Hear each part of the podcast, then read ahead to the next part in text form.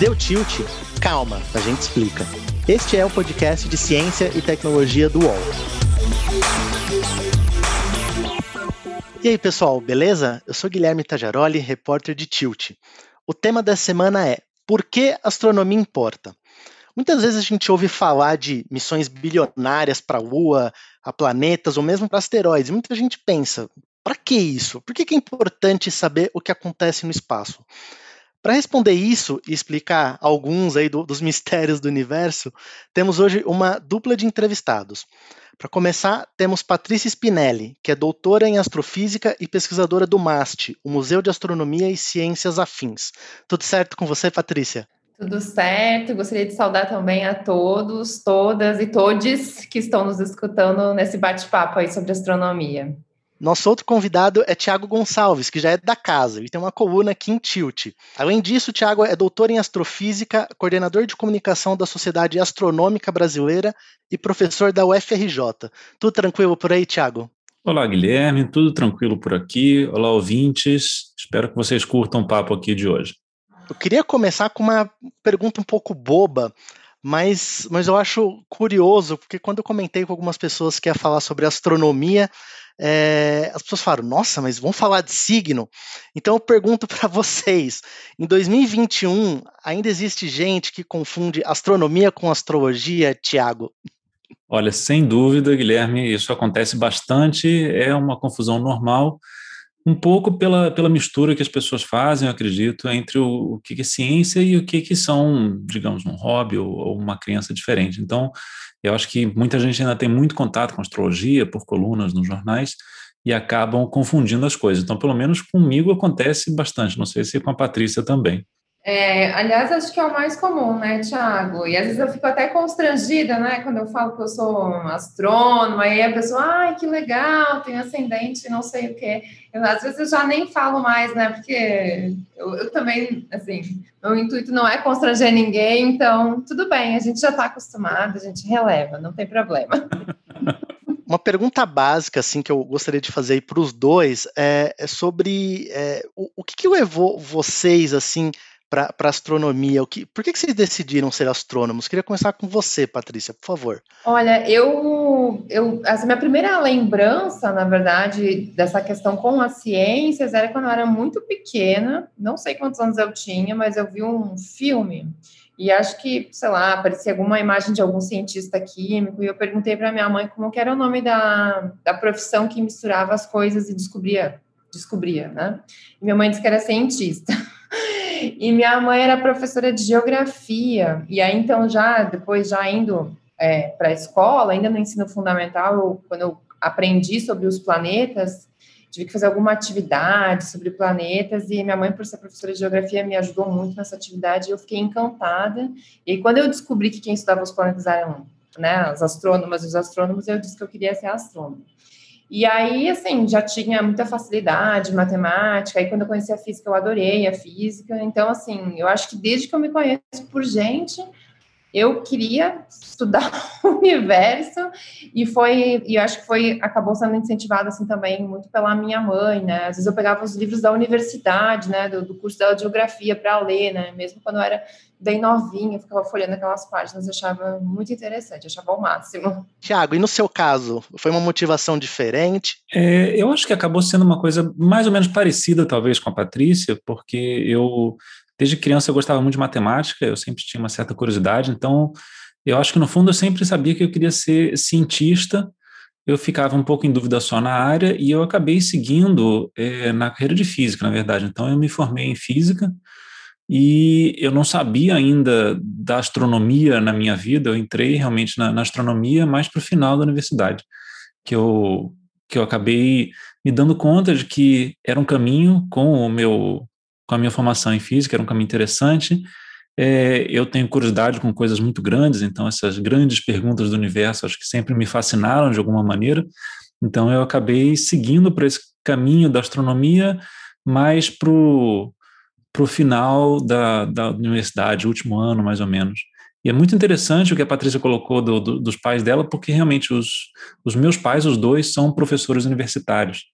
Então, eu acho que isso, isso tem uma diferença muito grande, porque a gente tem esse contato direto, isso para mim com certeza teve uma influência grande, porque eu tinha esse contato direto com a carreira acadêmica, saber como é que é, e definitivamente meus pais me apoiaram muito nessa, nessa decisão, que é uma coisa que eu vejo muita gente, é, quando não tem pais universitários, dizendo, ah, não, não vai, não vai fazer ciência não, meu filho, você, você vai morrer de fome, então acho que isso acaba ajudando bastante. E, Tiago, é, um pouco a, a, pergunta título aqui da, da, nossa conversa é por que, que astronomia importa? Eu sei que a gente poderia ficar horas aqui discutindo, mas eu queria saber o, o que você responderia, assim, sobretudo para pessoas assim que, que não gostavam de física no colégio. Não, não é o meu caso, já, já digo aqui, mas para o nosso ouvinte que talvez não, não, não goste ou não gostava tanto de física, queria que você me respondesse, por favor. É, olha, eu, na verdade, eu recebo muito essa pergunta. Tem muita gente que me pergunta para que, que importa a astronomia, por que, que a gente deveria continuar investindo nisso.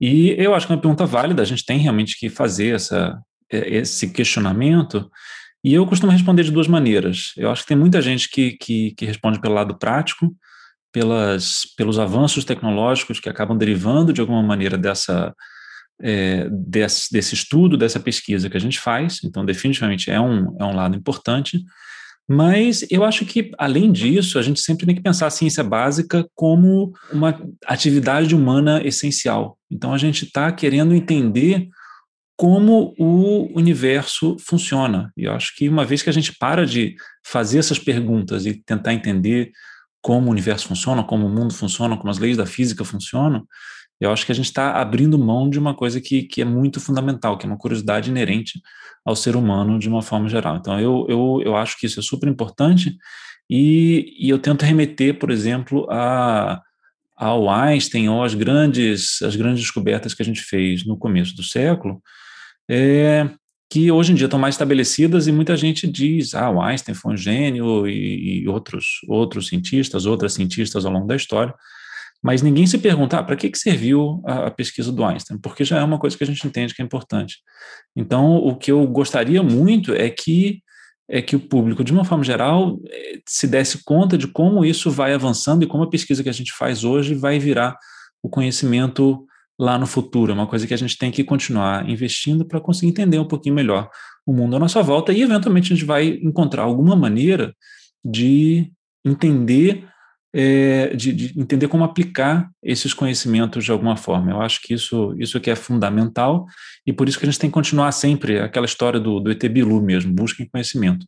Então, eu, eu acho que isso, isso é fundamental de várias maneiras. A gente tem que investir em pesquisa básica e pesquisa aplicada junto. Isso, em qualquer lugar do mundo, a gente precisa continuar é, fazendo ciência. Isso é muito importante.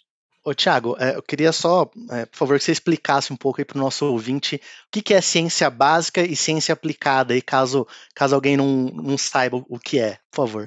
É, sim, sim, é, é uma, uma ótima pergunta. A ciência básica, é, de uma forma geral, é, é o tipo de ciência que a gente está que a gente está fazendo sem ter uma preocupação imediata com aplicações no nosso dia a dia, digamos.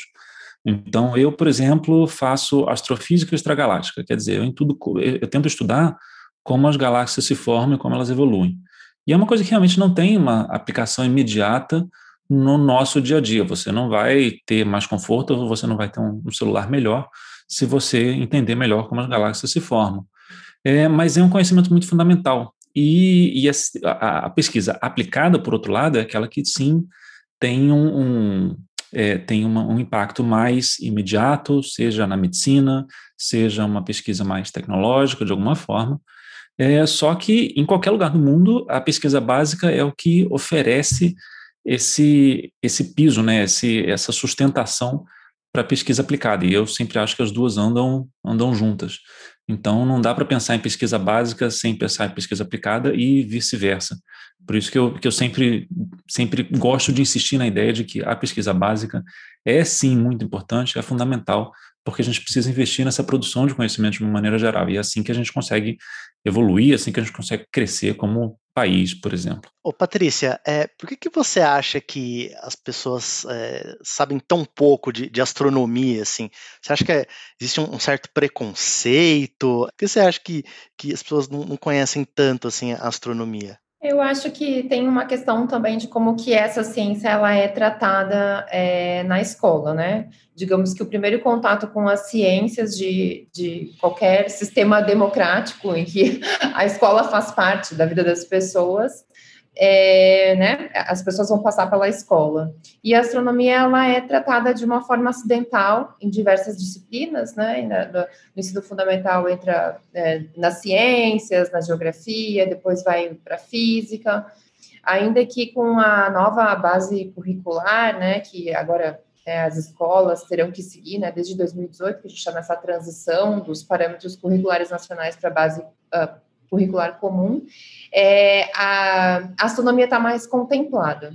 Então, eu acho que isso também é uma coisa que vai, de certa forma, exercer até uma pressão sobre os próprios professores que não recebem essa formação, né? Eu acho que também isso é importante a gente falar, que a astronomia, a astrofísica, apesar de ser uma uma área é, do conhecimento da física, mesmo dentro dos cursos de física, muitos professores, né, muitos licenciados em física, eles não recebem essa formação. E, sobretudo, as questões da astronomia que a gente lida na escola são questões que a gente precisa ter esse, esse entendimento tridimensional, né? Por exemplo, o movimento da Terra, Sol e Lua, é, fica muitas vezes difícil para as pessoas entenderem, né? Como que a Terra gira ao redor do Sol, se todos os dias eu me levanto e vejo o Sol fazendo um arco, né, sobre a minha cabeça. Então, às vezes, a gente precisa de uma formação específica para que os professores lidem com esses conceitos, com esses modelos, para poder explicar para os seus alunos. Então, na verdade, é tido como uma, uma ciência difícil, como uma, uma ciência que não é útil, né, como o Tiago falou, mas eu concordo né, com tudo que ele falou. A gente não, não tem que fazer ciência só com essa visão utilitarista da ciência. As pessoas às vezes até se perguntam por que, que a arte é importante, mas a verdade é que todo mundo consome arte, todo mundo vai ao cinema, todo mundo escuta música. Então, assim, consumir ciência, né? A, a humanidade consome ciência. E, e, por mais que a astronomia não seja uma ciência que busque respostas iminentes e descobertas eminentes para a nossa sociedade, os avanços tecnológicos uh, têm mostrado ao longo da história de que eles são aplicáveis à nossa sociedade. Então, é isso que o Tiago falou, não, não, é o que a astronomia busca, mas a gente já tem indícios suficientes para mostrar que, que, que, sim, né, que é, essa ciência contribui né, para o bem-estar da população, inclusive. E eu acho que existe assim, um distanciamento as pessoas não conhecem mesmo, né? O Brasil é um país em que as pessoas não consomem ciência, que as pessoas não compreendem a ciência como parte da cultura, né? Mas uh, o conhecimento científico ele é parte da cultura. Então acho que também é um pouco o nosso dever, né, dos pesquisadores, dos professores que estão nas universidades e a gente aproximar mais a ciência, a gente trazer mais a ciência, né? A, a, astronomia ocupa um lugar bem especial, porque tem toda uma outra legião de divulgadores de astronomia, tem os astrônomos amadores, tem muita gente, né, que trabalha divulgando a astronomia, que não é o que acontece com as outras ciências. Então, eu acho que esse distanciamento é pelo desconhecimento mesmo. E eu, eu até complementaria o que a Patrícia falou, eu acho que ela tem toda razão quando ela fala desse, desse distanciamento, e, e eu, pelo menos, vejo isso em grande parte como uma falta de, de, investimento que tem no Brasil, de uma forma geral, em divulgação científica. Porque se a gente fala que o Brasil já investe muito pouco em ciência, o que definitivamente é verdade e está cada vez pior nos últimos anos, é, o investimento em divulgação científica é pior ainda. Então, os cortes nos orçamentos de divulgação científica têm sido muito violentos e é, é, é, muito difícil você fazer um trabalho estruturado de, de divulgação. Eu sei que a Patrícia trabalha bastante com isso, ela conhece bem essa, essa questão. É muito difícil você fazer um trabalho estruturado de divulgação científica no Brasil, justamente porque não existe investimento. É, e isso acaba afastando as pessoas da, da ciência de uma forma geral e essas ciências vistas talvez como ciências mais duras ou mais difíceis, como é o próprio caso da astronomia, as pessoas acabam se afastando um pouco disso porque elas não veem utilidade, porque elas não veem relevância, não consomem como consomem a, a, arte. acho que é uma excelente analogia que a, que a Patrícia fez aí. E a gente tem que pensar um pouco em como fazer essa aproximação, como é que a gente pode usar a divulgação para aproximar as pessoas da ciência e da astronomia de uma, de uma forma geral, para que elas possam, pelo menos, se identificar com aquilo. E uma vez que o público se identifica um pouco mais com a ciência, em particular com a ciência brasileira, é quando a gente vai conseguir, inclusive, pressionar talvez um pouquinho mais a classe política a investir mais em ciência, porque aí o público vai ter essa, essa noção, vai ter esse apoio público para o investimento em ciência de uma maneira geral. E essas coisas todas andam de mão, mãos dadas. É uma coisa que a gente não está vendo ultimamente, mas algo que seria muito necessário. Deu tilt e volta já. Splash é o podcast de entretenimento do UOL. Nele, você encontra o Splash VTV, mesa redonda sobre televisão com os assuntos mais quentes da semana, e tem também o Splash Entrevista e o Splash Show, com análises e conversas sobre o que realmente importa no mundo do entretenimento, e até o que nem importa tanto assim. Você pode acompanhar os programas de Splash no UOL, no YouTube e nas plataformas de podcast. Eu queria é, um pouco emendar isso e, e queria falar um pouco. A gente estava falando de, de, ciência aplicada, ciência básica, mas também sobre o, como que a astronomia assim acaba estando presente no nosso dia a dia com, com produtos que a gente usa assim. É, vocês saberiam aí falar alguns exemplos assim para as pessoas entenderem da, da grandeza aí da, da ciência de vocês? Com certeza. Eu vou começar com, o, o, com a questão dos observatórios, Guilherme, porque eu quero puxar um pouco também para o passado, né? É, a função primordial dos observatórios é, na sociedade, né, há mais de dois séculos atrás, é, em que os astrônomos estavam, era é, a medição de, da passagem do tempo e do espaço, né? Eu acho que é importante a gente destacar, né, que os países todos, né, assim, os, os, países, as potências da época tinham o seu observatório, né, o observatório de Greenwich, que muito, muita gente conhece, que é o observatório é, real, o próprio Brasil, a gente tinha, né, o observatório nacional, que inclusive já teve o nome do Imperial, uh, o nome já foi o Imperial Observatório. Então, a função, né, dos astrônomos, dos matemáticos, engenheiros que trabalhavam nesses locais era, na verdade, fazer, né, contar o tempo, né? Então, assim, a determinação da hora que era feito pela passagem das estrelas e depois por meio de pêndulos, ela foi, né, feita, executada pelos astrônomos. E hoje a gente tem relógios atômicos que também utilizam, né, na questão espacial, que utilizam o GPS, que utilizam as teorias de Einstein. Então, assim, é, puxei, né, a função é, original dos observatórios para trazer essa aplicabilidade que as pessoas nem sabem, por exemplo, que a hora que a gente, a hora certa brasileira, ela é dada e determinada pelo Observatório Nacional que fica aqui no Rio de Janeiro, né? Então, isso um pouco assim, só para trazer assim, o histórico dos observatórios, que hoje, né, tem outra função, onde os observatórios então, abrigam os astrônomos, né, para fazer a observação com esses grandes telescópios. É importante a gente falar, né, que a astronomia é uma ciência que está na, na fronteira é, das tecnologias, né, sejam as tecnologias computacionais para analisar esse grande volume de dados, ou seja, então, das tecnologias voltadas, ligadas à engenharia, à fabricação desses grandes telescópios. E eu acho que, assim, os, os, as aplicações mais contemporâneas né, da astronomia, elas estão muito ligadas a essas tecnologias que são desenvolvidas especificamente para esse fim, para atender os objetivos científicos das pesquisas dos astrônomos. Mas, assim, só, eu vou citar um exemplo, tenho certeza que o Tiago vai ter muitos outros mais, né, porque ele tem bastante experiência, né, com, com telescópios e observação, né, com grandes telescópios, mas, assim, um exemplo bobo, assim, né?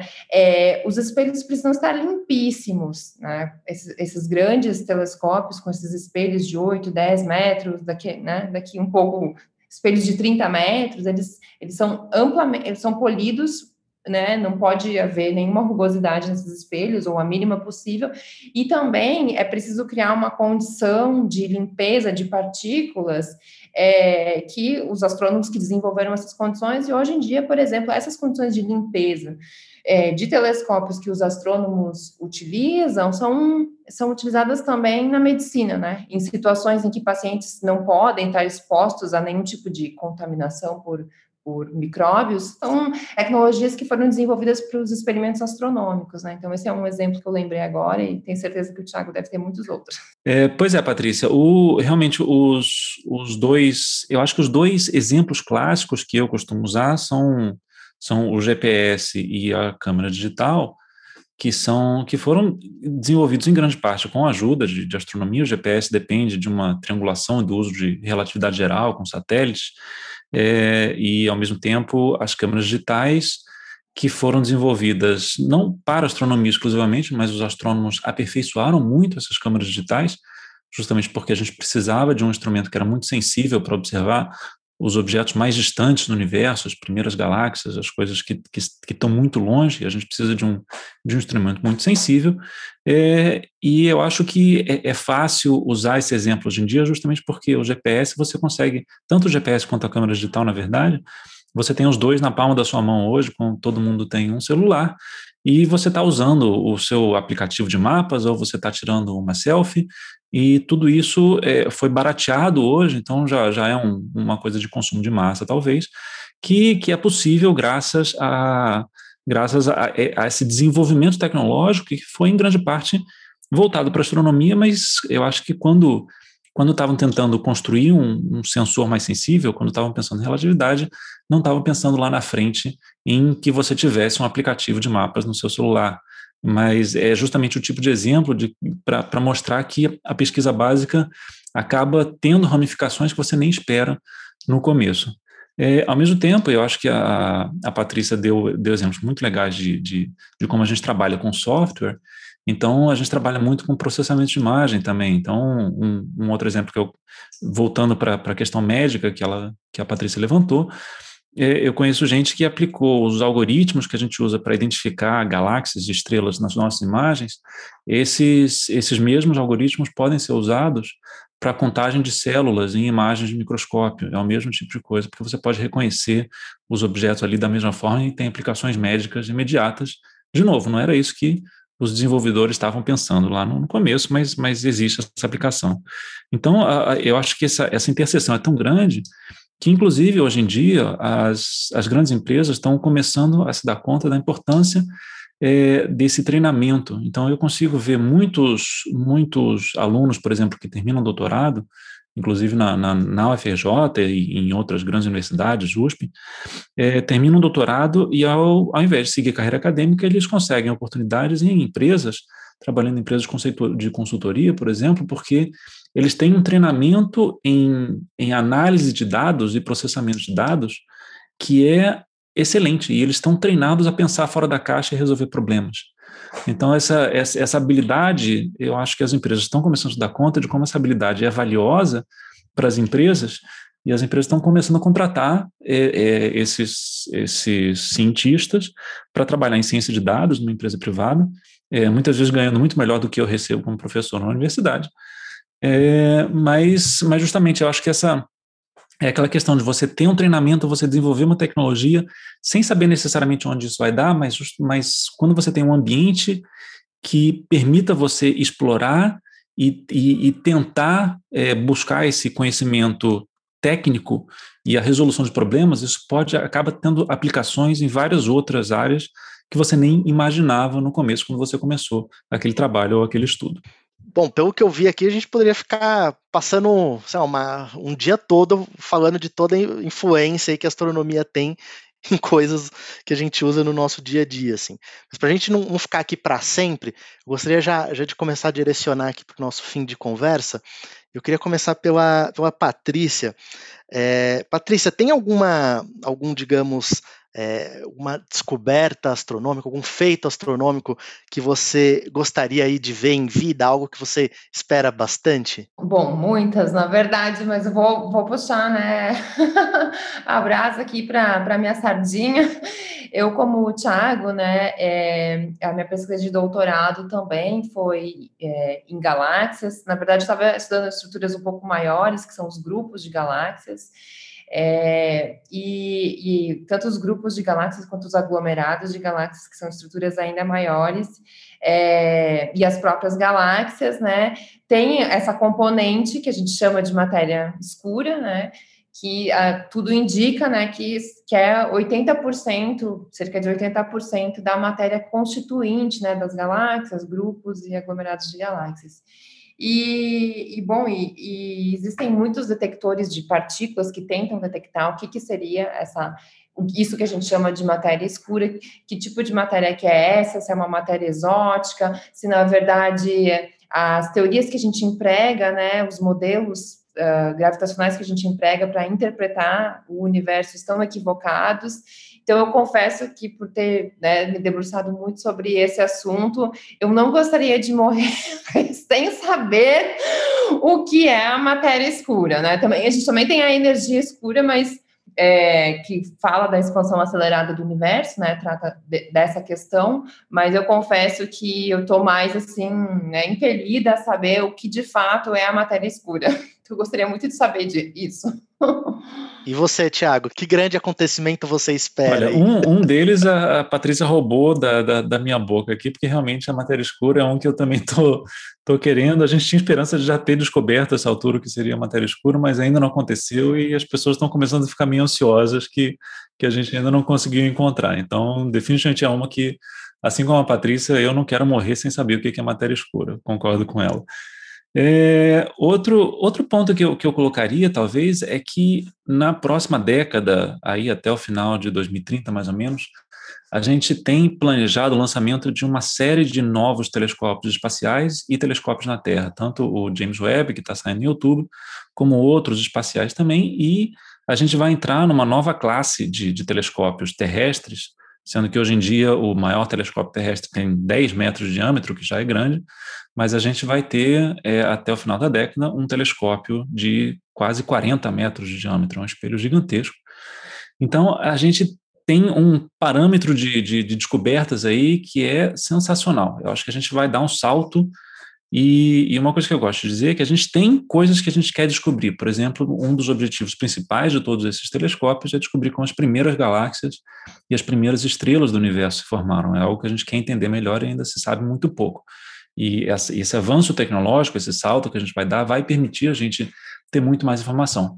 Mas, ao mesmo tempo, sempre que a gente tem esse salto tecnológico, isso abre as portas para um monte de novas descobertas que a gente nem imaginava que iam acontecer porque a gente tem agora uma ferramenta que vai ser capaz de observar fenômenos que a gente nem sabia que existiam ainda. Então, se você, se você me fizer essa pergunta daqui a 10 anos, eu, eu tenho certeza de que eu vou olhar para trás ou pensar, puxa, o Thiago, em 2021, não fazia nem ideia que a gente ia ter descoberto essas coisas. Então, eu estou super ansioso justamente para essas descobertas que a gente ainda nem sabe que vão aparecer na próxima década. E eu acho que vai ser um vai ser uma série de anos e uma série de, de, de, de trabalhos científicos muito interessantes aí pelos próximos anos. Eu estou muito ansioso para ver o resultado desses novos observatórios. Poxa, eu estava aqui empolgado aqui que vai voltar, o, homem vai voltar, homem e mulher aí numa missão vai voltar à Lua e vocês já falando de coisas bem, bem maiores aí, poxa. Mas bom ver a perspectiva de vocês que, que manjam mais do que eu. Tá certo, então, pessoal. Eu gostaria de, de agradecer a participação, então, da Patrícia e do Tiago. É, muito obrigado aí pela aula e espero que tenha sido proveitoso para vocês também. Sim, sem dúvida. Foi, é um papo super interessante e tem, tem, tem muito pano para manga aqui. Eu acho que, acho que essa, é, é esse, essa discussão sobre o impacto da astronomia, como a gente pode ver, dá, dá, dá para dá falar muito. Então, é, é, é, sempre interessante levantar esse assunto e vamos ver o que, que a gente vai conseguir conversar, o que, que a gente vai discutir daqui a 10 anos.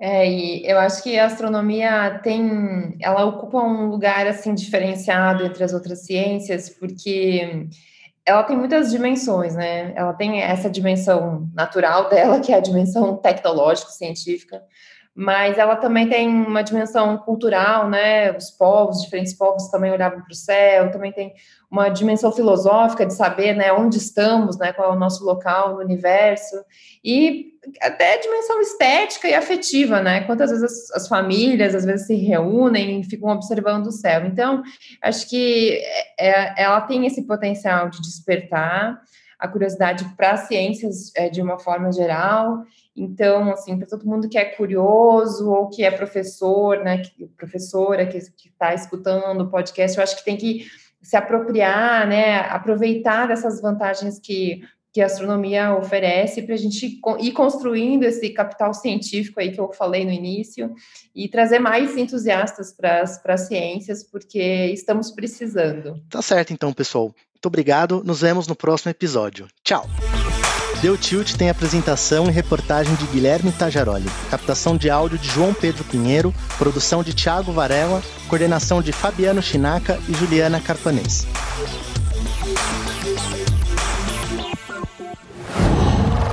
Qual?